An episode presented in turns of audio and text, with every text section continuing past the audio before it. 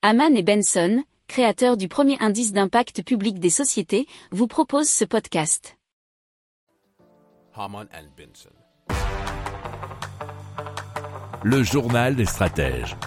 Et on continue avec la ferromobile. Qu'est-ce que c'est? C'est un véhicule électrique pouvant rouler sur la route comme sur une voie ferrée. Alors l'objectif de ce projet de mobilité multimodale, nous dit bfm.com, c'est de remettre en fonction les petites lignes ferroviaires abandonnées.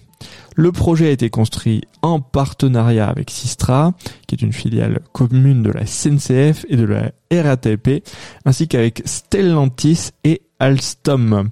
Alors donc c'est l'idée, c'est d'avoir des voyageurs 24 heures sur 24 et 7 jours sur 7. La ferromobile, donc c'est un véhicule de série Peugeot électrique qui se conduit comme une voiture classique sur la route mais circule aussi de manière autonome sur les rails. Le passager donc doit prendre les commandes sur la route mais il lâche le volant lorsque l'on passe sur la voie ferrée. Alors elle est pilotée à distance lorsqu'elle circule sur la voie ferrée de la même manière que les lignes de métro automatiques nous explique-t-on. Le train le trajet s'effectue à la demande après avoir été réservé sur l'application ou des bornes dédiées. Le véhicule peut transporter jusqu'à 8 voyageurs.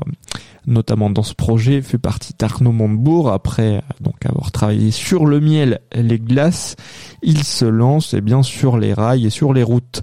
Euh, les TER ne reviendront euh, jamais apparemment sur ces lignes abandonnées parce qu'un train régional ça coûte euh, cher aux finances publiques et qu'il roule vide à 75% en moyenne en raison d'horaires insuffisants et qui ne correspondent pas aux besoins. Vous voyez que si ça répond un peu plus à la demande, ça peut être beaucoup plus rentable et surtout que la ferromobile coûte 10 fois moins cher en coût d'infrastructure et 3 fois moins cher en exploitation.